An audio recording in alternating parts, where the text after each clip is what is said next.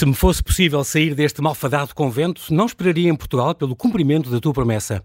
Iria eu procurar-te e seguir-te e amar-te em toda a parte. Quem o diz é Mariana Alcoforado, a freira de Beja, na sua primeira carta a um oficial francês.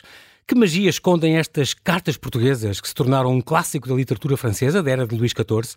Três séculos e meio depois, continuam a inspirar em todo o mundo centenas de teses, livros, pinturas, peças, músicas e filmes. E afinal, as cartas originais nunca apareceram e muitos ainda contestam sua autoria pela freira begense. Comigo tenho o historiador de arte, museólogo e professor José António Falcão, nosso grande especialista no património alentejano, que traz uma nova tradução comentada e um estudo histórico das cartas portuguesas, editado agora, que celebramos o tricentenário da morte da religiosa alentejana que inflamou o mundo. Olá, José António, bem-ajas por ter aceitado este meu convite. Bem-vindo à Rádio Observador. Olá, boa tarde. É um prazer e uma honra.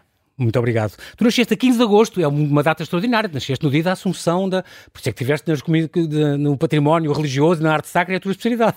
Não foi tanto por isso, mas de facto, Santa Maria de Agosto, como se dizia na Idade Média, ah, Nossa. Senhora da Assunção, é uma grande referência e particularmente no Alentejo, onde as tradições agrícolas ainda chegaram aos nossos dias. Exatamente, e é, nasceste num feriado também dá jeito. Dá sempre, algum sempre jeito, puder celebrar desde jeito. pequeno. É uma responsabilidade também. Historiador de arte, conservador de museus, museólogo, gestor cultural, professor universitário. Tu um, formaste em História da Arte e formaste também em Arquitetura ou tens uma pós-graduação em Arquitetura? Fiz também a formação em Arquitetura, exatamente, e depois acabei por continuar uh, ao longo da história da arquitetura que é um campo que junta as duas coisas. Junta o mais interessante da história da arte, depois com uma vertente muito técnica de arquitetura, e abre também janelas para a conservação, que hoje é um grande desafio, a conservação exatamente, do património. Exatamente. E, se não me engano, também deste aulas na Católica, ou das aulas na Católica, inclusive a arquitetura religiosa, que é, é uma, uma cadeira curiosa, porque as pessoas... Uh, estou a pensar na questão, por exemplo, é um pormenor. Uh, o Cisa Vieira, que, que é um, um, um, arquiteto famosíssimo, não é? Em Portugal e no mundo, eh, que, que desenhou uma igreja. No entanto, ele não é de sua formação sequer religioso ou assim. Isso é possível e é recomendável? Uh, recomendável, não sei se é, uhum. é absolutamente possível e é, de certo modo, Aliás, absolutamente um lindo, natural. É? O lindo, é, a igreja de Marco na vez é, é um marco, não é? É um marco e, sobretudo, um, digamos de uma maneira, assinalou um capítulo muito especial da arquitetura contemporânea. Mas uh, Cisa Vieira tem esse gênio que permite compreender o espírito do lugar e ele é talvez um dos melhores intérpretes do sagrado nesta transição entre o século XX e o século XXI. Muito giro. Tu, entretanto, tiveste 30, mais de 30 anos, 33 anos, à frente do Departamento do Património Histórico e Artístico da Diocese de Beja. É a segunda diocese maior de, de Portugal, em área, e também a mais pobre, a mais despovoada e a mais desertificada do país. Uh, Enquanto lá tiveste, criou-se a rede de museus da, da, da Diocese de, de Beja, se não me engano, tem sete ou oito polos. Uh... Eram oito polos. Oito polos. Uh, disseram que houve um que já que deixou de ser? Houve alguns que foram, entretanto, encerrados, desmantelados, uh, retirados, digamos, da fruição pública. de facto, esta rede, que era uma rede, digamos, territorial, acabou por perder essa expressão regional, mas esperemos que um dia mais tarde possa voltar a, a tê-la. Isto perdeu quando foi, quando foi desmantelado este, este, este, este, património, este departamento de património, isto foi em 2016 ou 2017, foi? Deixou... Foi em 2016, eh, de facto, eh, que eu pedi para regressar a Lisboa, regressar, uhum. digamos, à minha casa-mãe uhum. Eh, no Palácio Nacional da Ajuda. Ajuda? Porque realmente no, no Alentejo as coisas tomaram outro rumo, enfim, houve um outro uh, responsável exatamente. à frente da Diocese de Beja, outras e, ideias, e, portanto, outros projetos. Quis refazer as coisas de, de, de, raiz, o que é uma pena em alguns campos. Por exemplo, você, acabou este, este departamento, restaurou, restaurou mais de uma centena de edifícios, identificaram 500 deles, templos, mais de 200 mil bens culturais inventariados também. Houve aquele projeto de Monumentos Vivos, que era uma coisa muito curiosa que fizeram. Um, e uma coisa que também me assustava às vezes, a mim, assustou-me, a questão de uh, a realização de obras pouco criteriosas de conservação em certos, certos parques que acham que sabem e podem restaurar, não, não estou só a lembrar, isto não acontece só em Espanha, mas, mas de facto isso acontece. Vocês também tinham alguma maneira de poder vigiar isso, ou controlar isso, ou ajudar, se fosse preciso?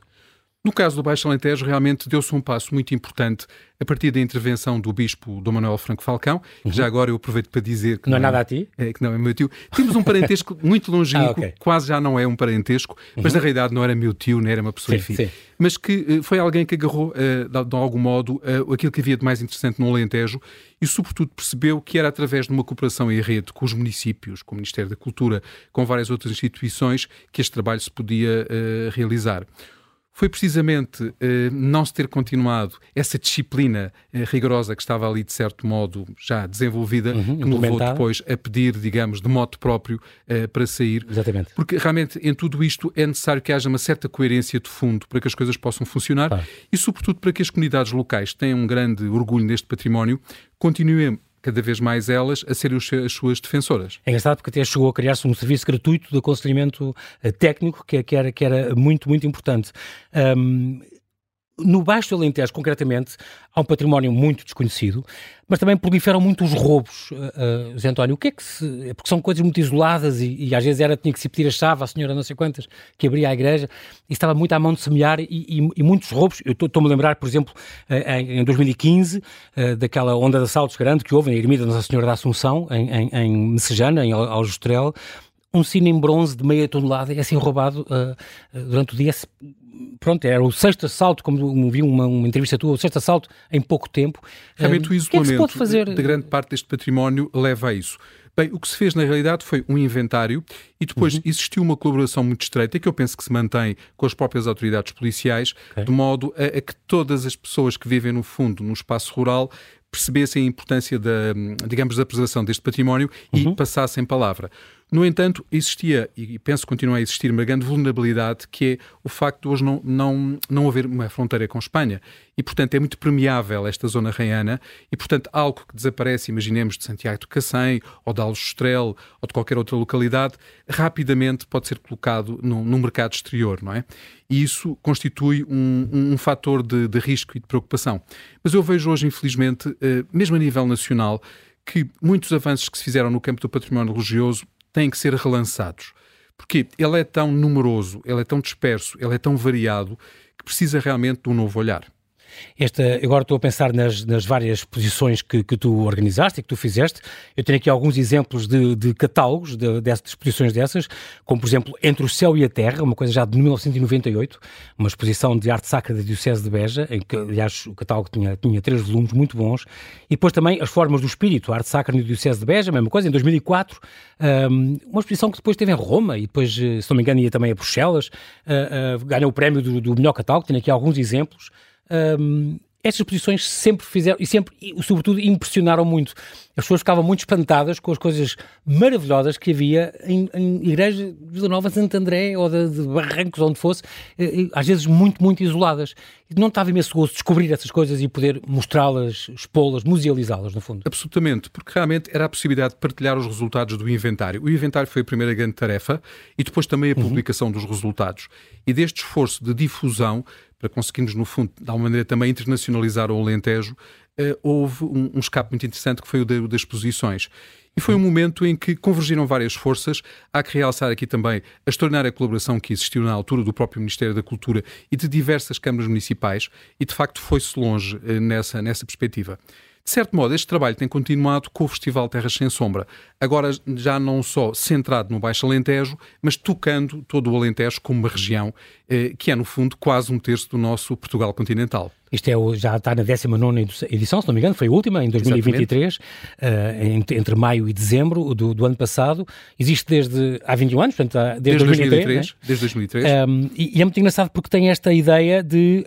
Um, este é o festival, no fundo, anual, itinerante, que quer projetar este legado cultural e natural do Alentejo. É muito tem sempre estas três vertentes, vertentes não é? A questão da, da, da do património, a questão da, da, da música e a questão da biodiversidade. E fazem questão de o espalhar por várias uh, terras alentejanas e agora também no estrangeiro para fazer uh, ações nesse sentido, com visitas guiadas, com concertos, com...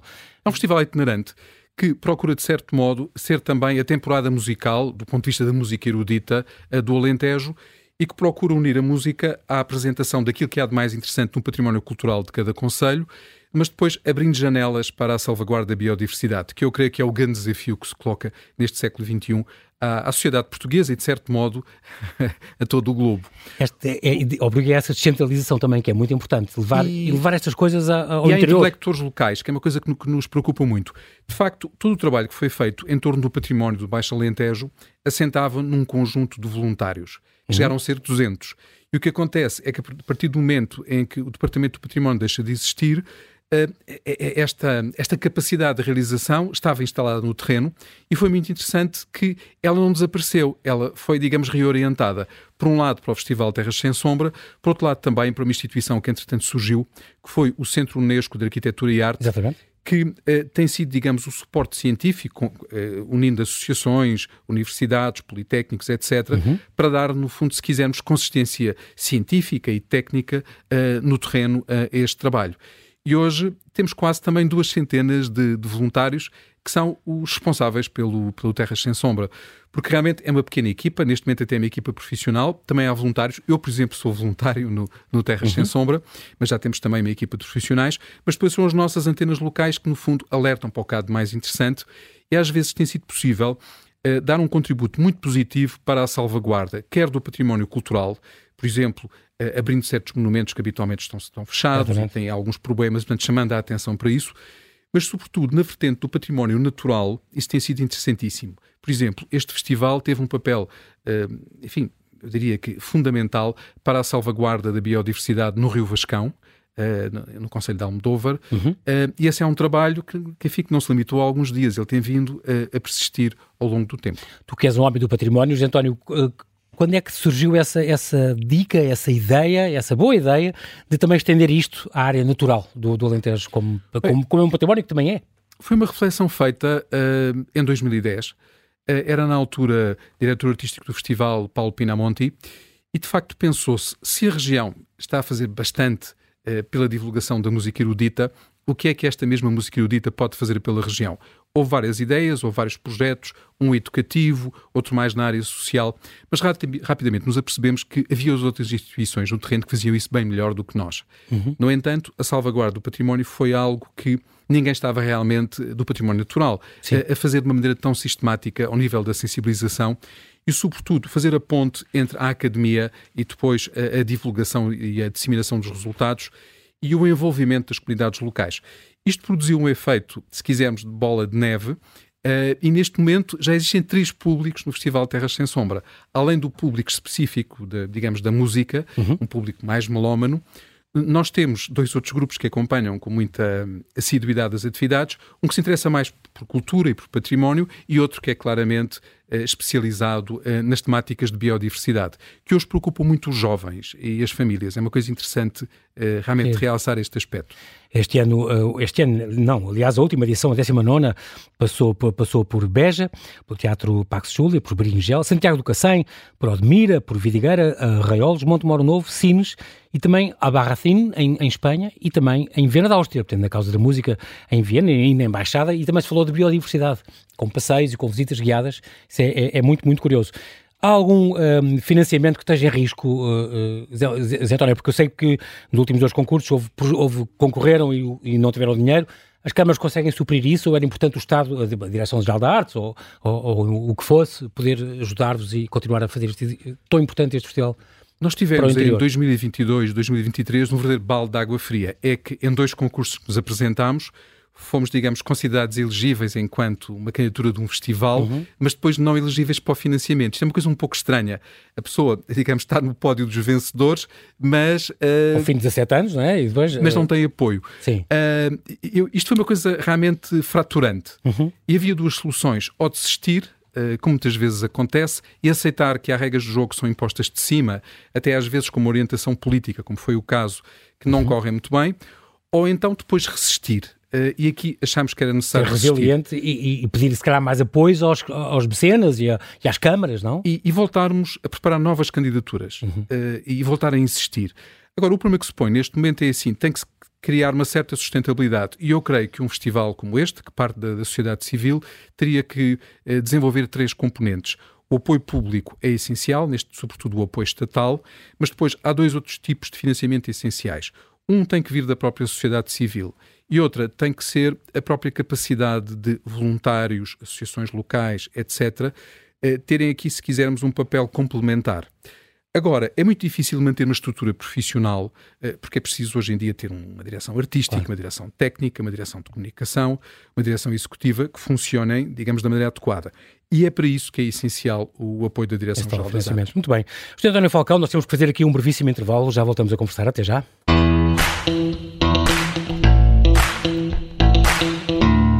Estamos a conversar com o historiador de arte e museólogo José António Falcão, o nosso grande especialista no património alentejano, que nos traz uma nova tradução e um estudo histórico das cartas portuguesas da nossa mais famosa religiosa escritora, Soror Mariana Alcoforado, agora que celebramos os três séculos da sua morte. Ainda antes de ir às letras portuguesas, José António, quero só fazer-te aqui um, um, um, desafio muito, muito simples. Uh, e estou a pensar nessas exposições grandes, onde eu repito, fiquei completamente surpreendido com as coisas bonitas. Lembro, por exemplo, de um, um pormenor, a Igreja de Nossa Senhora das Salas, em Sines, onde eu fui já não sei há quantos anos, eh, há quantos anos é que isto se passou, há 10, 15, eh, quando se fazia este levantamento, e lembro que é uma igreja muito pequenina, no meio do quase nada, pouca gente se calhar conhece aquela igreja, mas tinha, acho que era o Ricardo Estevam, alguém que, arquiteto que organizou aquela a museologia daquilo, eh, que estava de facto com, com tesouro, pequenos tesouros lindíssimos de património que ali estavam bem, bem guardados e, e, e expostos, e eu queria fazer este, este, este pequenino desafio. Pensando, olhando para trás, pensa-me... Uh, dois ou três tesouros que tu penses são verdadeiros tesouros do património uh, da arte sacra do, do, do, Alentejo, do Baixo Alentejo? Bem, desde logo a Igreja de Nossa Senhora dos Prazeres em Beja. Uma igreja que estava num estado de degradação absolutamente avançado e que foi possível... Tens um livro sobre isso, não é? Com o Vitor Serrão, se não me engano. É, exatamente. Um livro desse restauro que foi feito para a Leiteia. É, é, porque realmente houve a preocupação sempre que Incrível. havia uma intervenção de conservação e restauro, depois publicar os resultados, devolvê-los, digamos, à comunidade científica e, e, ao público em geral. Mas, de facto, esta Igreja de Nosso Senhor dos Prazeres é, é qualquer coisa de muito eh, particular. É um tesouro autêntico. É, é, um tesouro, não só pela qualidade plástica, mas também pela mensagem, uh, até um pouco subliminar que ela, que ela pode transmitir. Uhum. Depois, há outras referências fundamentais. A Basílica Real uh, de Castro Verde, uh, que assinala, no fundo, a, grande batalha de Ourique, que terá sido, enfim, nas proximidades da, da vila de Castro e, Verde. E de repente, no meio do nada, há uma basílica com uma escala gigantesca. Eu lembro disso, que é uma coisa impressionante, como a Senhora Daires, ali ao pé de Viana. Uma grande é obra de João Antunes, enfim, com, com todo o impacto. Um arquiteto real, Régio. Da, da, arquitetura do Senhor Dom João V, não é? Exatamente. Enfim, é essa, essa referência fundamental. Mas depois, se quisermos também falar de um património, se quisermos, mais íntimo, Uhum. Uh, por exemplo, o alto relevo de Santiago combatendo os mouros da Igreja Matriz de Santiago do Cacém. uma obra sobre isso também. que é uma obra-prima uh, da arquitetura do tempo... E que se mantém lá. Que se mantém lá, da arquitetura e da escultura uh, do, do, tempo de, de, Dom Dinis e que se mantém em, em excelente estado de conservação, felizmente.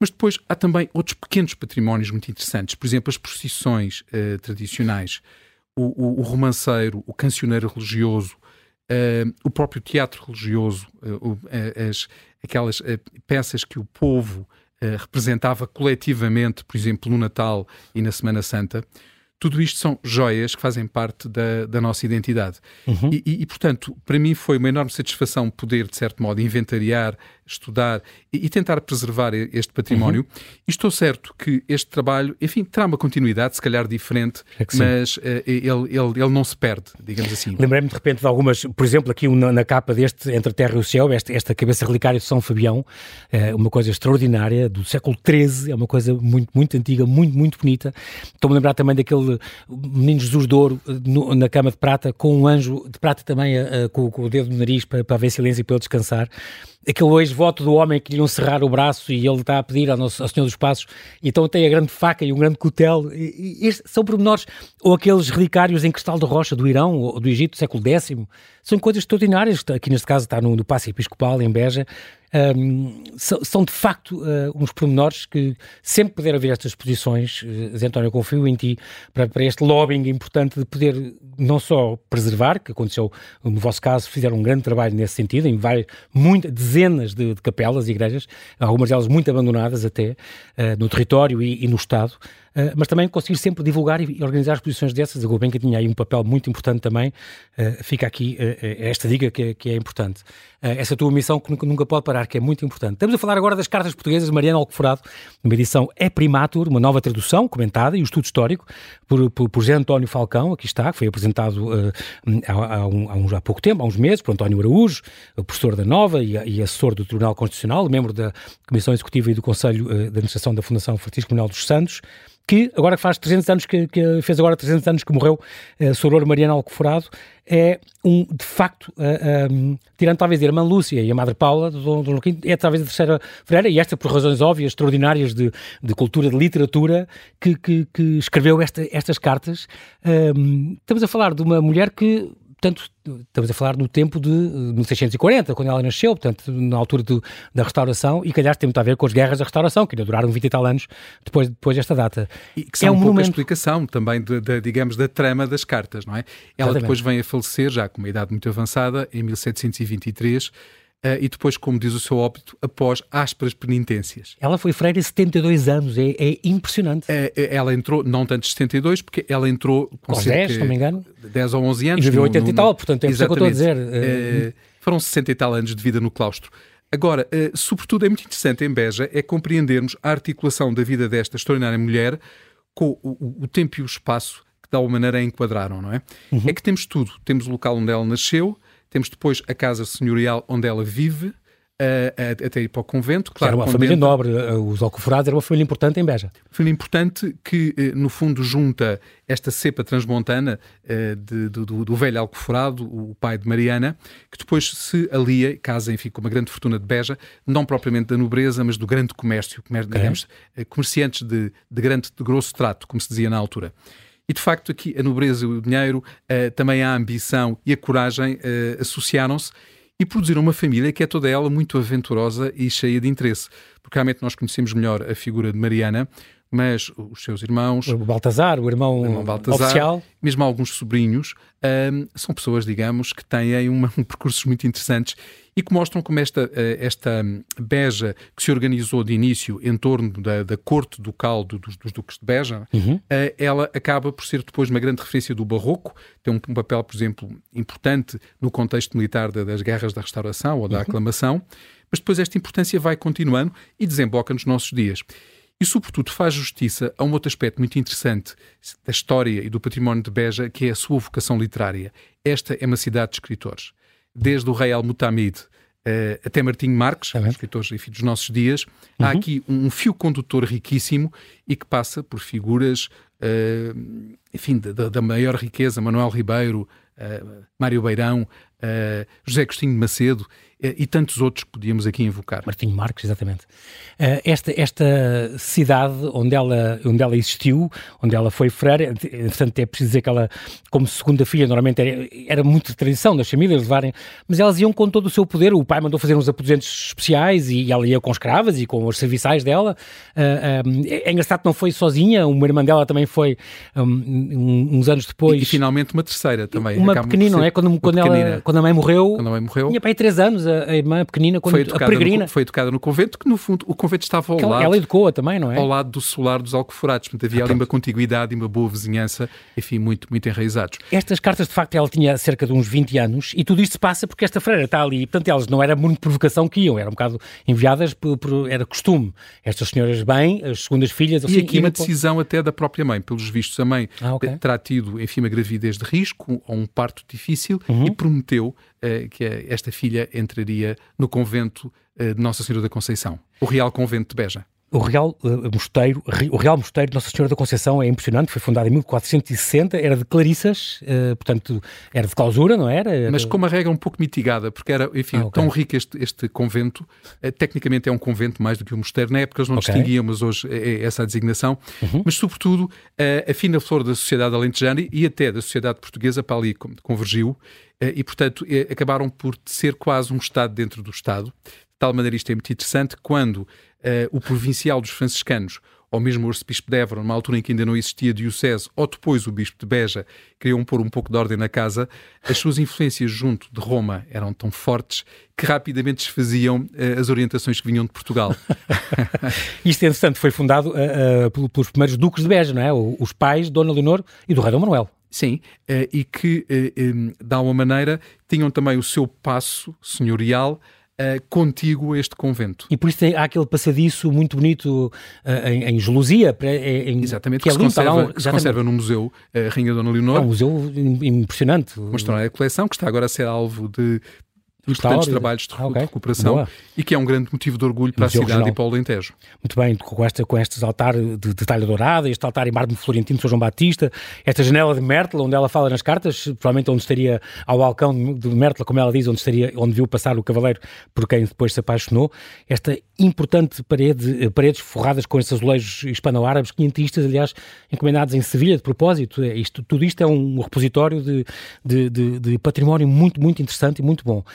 Estas cartas são cinco cartas, estamos a falar de cinco cartas, Zé António, que nunca apareceram as originais, mas que só vieram a, a, a, ser conhecidas mais tarde, quando foram editadas em Paris, e depois uma nova edição, e dizem que os autores podem ter sido. Ninguém. Havia, houve muitas discussões sempre se ela era mesmo autora ou não, mas hoje está provado que acho que foi mesmo. É, é há, há ali notas íntimas que só ela é que poderia saber, uma pessoa dentro de um convento há algo que é certo. A história que está por trás destas cartas é absolutamente verosímil. E isso é realmente aquilo que mais me surpreendeu como historiador. Uhum. Eu sou uma espécie de convertido. Uh, há alguns anos eu tive que organizar uma exposição sobre Mariana Alcoforado e parti para a organização dessa exposição absolutamente convicto que aquilo era uma boa ficção literária. Claro, a, a personagem existia, estava historicamente Sim, documentada, mas que tinha havido ali, enfim, uma grande um empolar, criatividade. A historiografia tinha acrescentado. E, e, e, a própria aura literária destes textos, enfim, eh, falava por si. Agora, quando depois apliquei o meu ofício de historiador e tratei as cartas as eh, portuguesas como se fosse realmente uma fonte histórica, o que muito me impressionou, eu caí do cavalo, literalmente, é que tudo bate certo. Tudo bate certo. As datas, eh, as figuras referidas, as circunstâncias, os locais. Eh, todo o contexto é, do ponto de vista histórico, absolutamente documentado.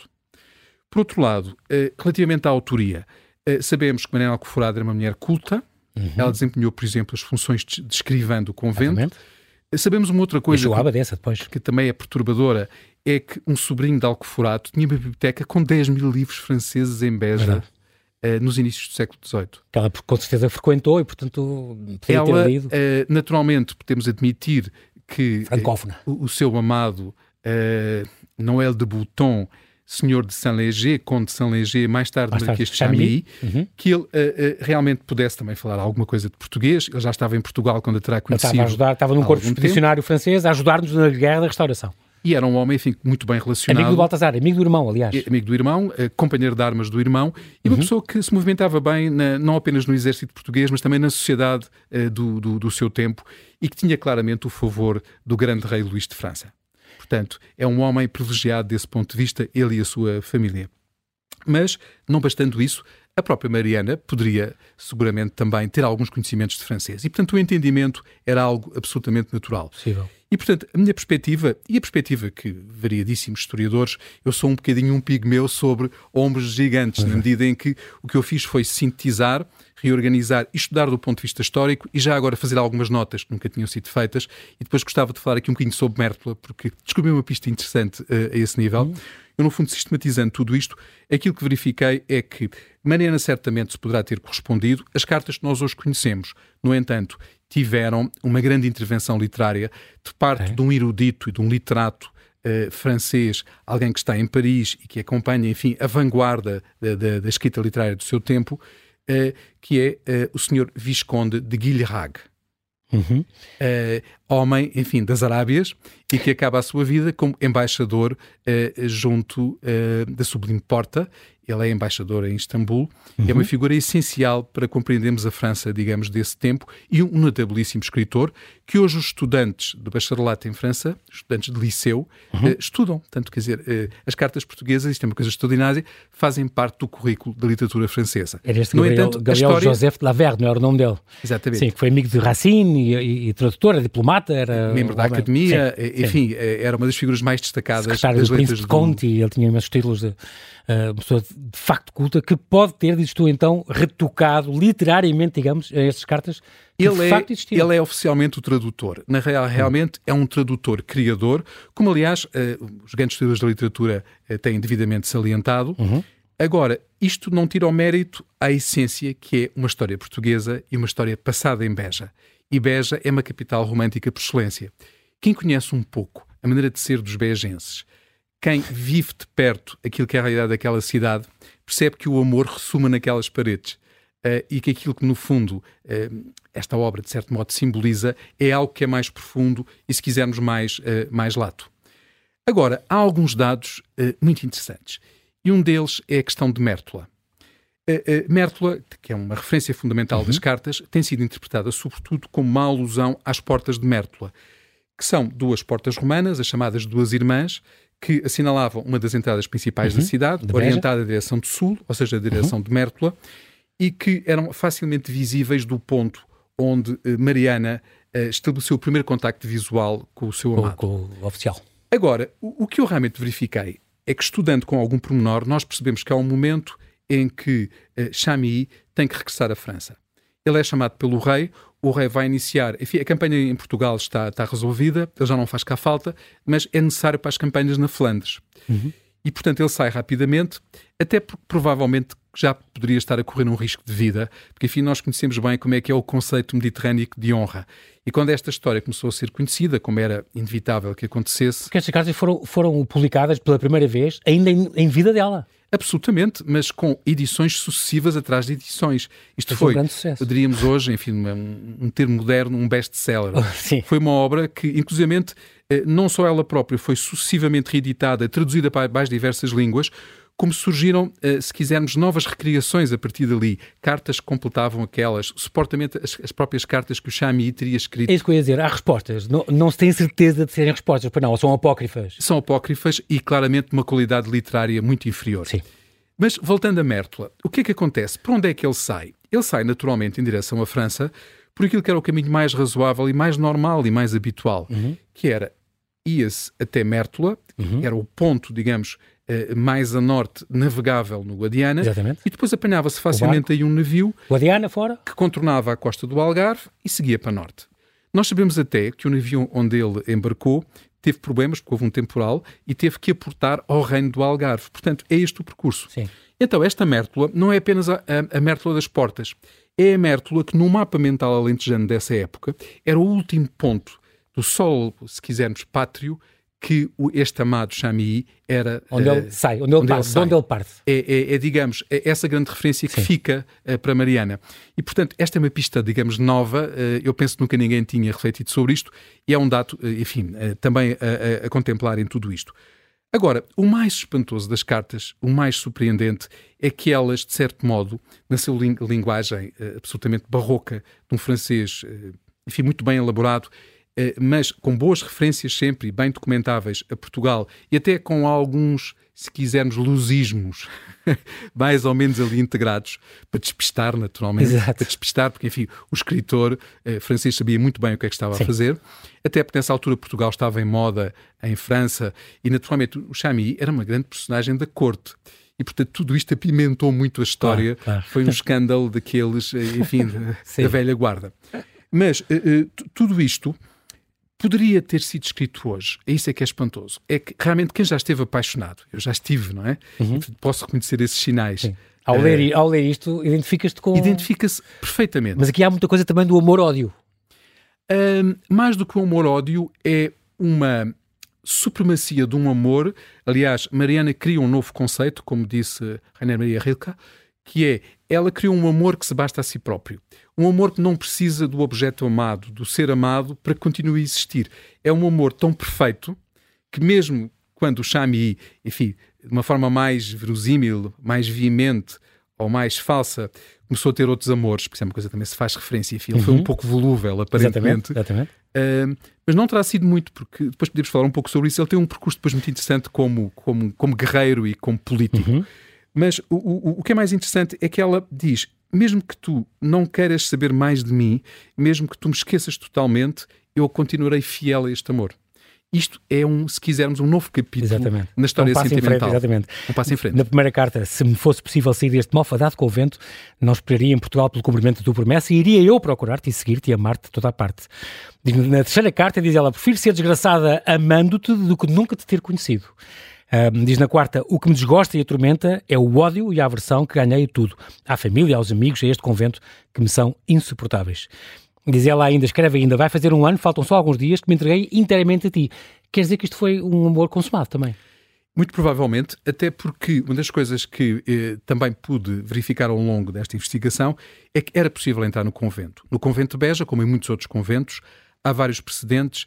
Eh, era, aquele edifício era uma cidadela, mas era gigantesco. E, portanto, o, que sucede é que havia sempre uma janela, uma porta, uma fissura numa parede, uma parede que estava em reparações. Se é que não se entrava mesmo pela visitas, própria roda. Uh, ah, sim também visitas, mas visitas, as visitas eram mais contadas, porque era o médico, era alguns, se quisermos, profissionais que iam fazer alguns trabalhos. Agora, uh, tudo indica realmente que era possível entrar, e aliás, conhecemos outros casos de entradas em conventos, incluindo o próprio convento da Conceição. é incrível. É de facto uma, uma, uma obra extraordinária que depois teve uh, grande, grande projeção. Eh, estas cartas tiveram um triunfo extraordinário, mais de 350 anos ainda continuam com este triunfo. Tornou-se um clássico da literatura francesa, da era de Luís XIV. Há muitos teatros, como eu disse, muito, muitos eh, poemas, até há coisas pornográficas, até e filmes a, a, a propósito deste amor impossível, digamos assim, este mito deste amor impossível que se passou ali no, no século XVII. É impressionante. Um, tu analisaste também um caso dos amantes de Teruel, um, um caso extraordinário que tu tiveste a estudar na igreja de, de São Pedro, um, um tempo modés, era muito bonito, com estes dois uh, amantes que também que, que morreram e que foram sepultados, tem um sepulcro lindo, de mãos dadas. Um, é de facto um clássico da literatura que também tornou. É, é muito bom tê-los trazido outra vez à vida. Uh, José António, quero-te agradecer por isso, por esse trabalho que tu fizeste, de tradução e, e, de projeção deste, deste novo livro, desta nova edição. Fica aqui a dica: é de uma edição da E Primatur, a não perder, as cartas portuguesas de Soror Mariana Alcoforado, nestes 350 anos que faz uh, que ela morreu. Queria te agradecer muito a tua disponibilidade, José António Falcão. Nosso tempo voou, mas voltarás com certeza para falar desta área que, te é, que nos é tão querida, que é o património. Bem-ajas e até breve. Um abraço.